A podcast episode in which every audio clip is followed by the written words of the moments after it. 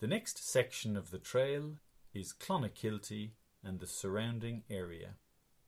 Tip number seven the town of Clonakilty. I always recommend to visitors to spend some time in Clon.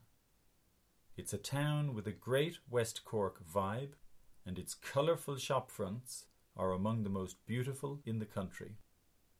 DeBarra's Pub is a famous music venue. The Emmet Hotel on the lovely Emmet Square is a gorgeous little boutique hotel. And coffee on the terrace of Arish Cafe on a sunny morning is an absolute treat.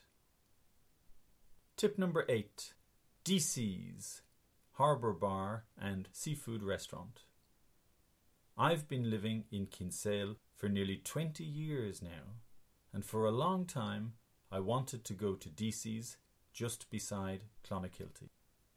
And this summer, with my partner Maria, we finally went, and we weren't disappointed.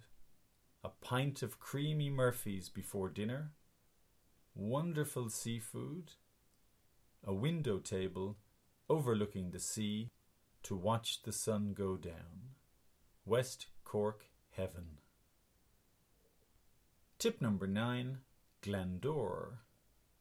The village of Glandore is a beautiful spot to spend the night.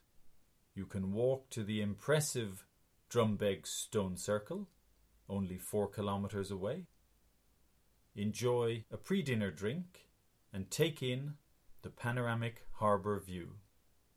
And then treat yourself to dinner in the wonderful Hayes's Bar and Kitchen.